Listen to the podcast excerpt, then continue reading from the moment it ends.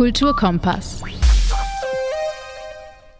Besondere Orientierung, damit geht es jetzt weiter, und zwar mit Orientierung von uns allen, damals und heute, an jüdischer Kultur, die besonders in Berlin stattgefunden hat und die man ganz besonders toll auf dem Jewish Film Fest äh, anschauen, herausfinden und erfahren kann, auf welchem sich unsere Couch FM Redakteurin Katharina für uns umgeschaut hat. Katharina, hi. Du warst am Dienstag bei der Eröffnungsgala des 24. Jüdischen Filmfestivals dabei. Es ist das größte seiner Art in Europa. Mit welchen Eindrücken kommst du zurück? Mit ganz viel Bewunderung und Inspiration, Richard. Das Filmfestival bringt Geschichten auf die Leinwand von Persönlichkeiten, die wir schon kennen und lieben oder unbedingt noch kennenlernen müssen. Und die Gala beginnt auch mit einer Vorführung des Films Itzhak über den Ausnahmegeiger Itzhak Perlman. Das Stück, das ihr gerade hört, ist der Tango, ganz von ihm gespielt. Perlman gilt als der Virtuose des 21. Jahrhunderts und ihr könnt euch sicher vorstellen, was das für ein Titel ist. Trotzdem begeistert er mit seiner vollkommen bodenständigen Art. Als Barack Obama ihn bei seiner Ehrenwürdigung fragte, welches sein Lieblingsgeräusch war, sagte er das von brutzelnden Zwiebeln in der Pfanne.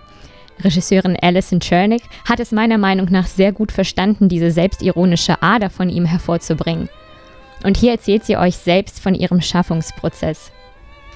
By, by nature of uh, doing a documentary, it's an intrusive process.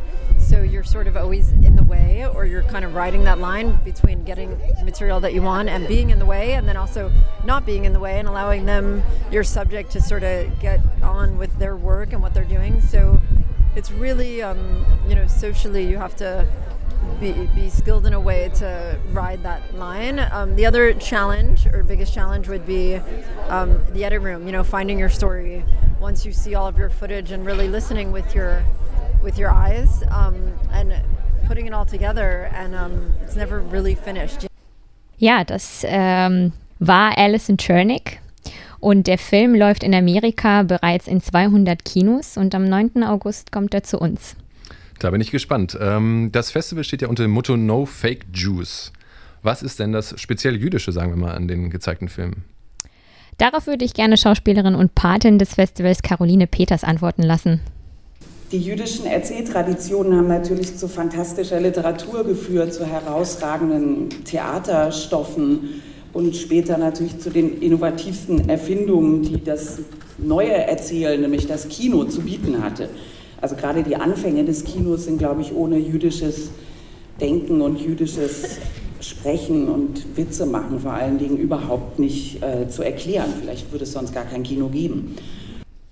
Caroline Peters reflektiert hier wohl über die große Präsenz jüdischer Produzenten wie zum Beispiel Samuel Goldwyn, Woody Allen, Steven Spielberg und Marx Brothers in der Geschichte der amerikanischen Filmindustrie. Und man begreift, dass der Film, wie wir ihn heute kennen, seine Wurzel in der jüdischen Erzählkunst und im jüdischen Humor findet. Ja, hier auf dem Festival sollten allerdings äh, kommen nicht nur Filme aus äh, Amerika, sondern aus der ganzen Welt. Im Programm gezeigt werden unter anderem Filme aus Israel, Russland und Deutschland, wobei ausdrücklich Wert darauf gelegt wird, dass auch alle anderen Nationen ihre Werke einreichen sollen. Genau, und auch das ist das Jüdische wahrscheinlich an dem Ganzen, mhm. die grenzenüberschreitende Vielfalt und Vielseitigkeit dieses Volkes und seiner Kultur. Bemerkenswert ist auch, dass von den 42 gezeigten Filmen fast die Hälfte Dokumentarfilme gewesen sind. Ähm, und Arik Bernstein, der Produzent des Filmes Kishon, ein Dokumentarfilm über den Humoristen und Schriftsteller Ephraim Kishon, dessen Bücher nach der Bibel die meistverkauftesten in Israel sind, nennt Kishon ein Genie. Und hört mal selber rein.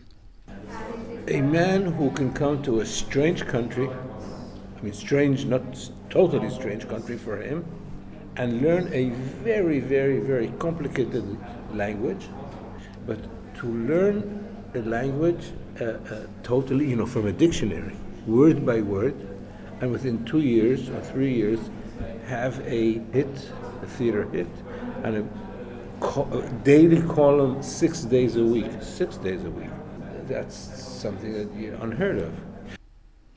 Und das ist eine Hommage an die Liebe der Juden für ihr Volk und der Stolz auf all diejenigen, die es geschafft haben, über ihr bloßes Sein hinauszuleben und auch wirken zu können. Ich oute mich an dieser Stelle mal als ganz großer Kishon-Fan und ähm, werde den Film auf jeden Fall sehen wollen und frag dich nochmal, hast du noch irgendwas anderes in petto, was du uns mitgebracht hast? Äh, andere Beispiele ähnlicher Geschichten sind zum Beispiel ähm, der Film Die Unsichtbaren, wir wollen leben, erzählt von äh, Erfolgsgeschichten des Überlebens im Naziregime.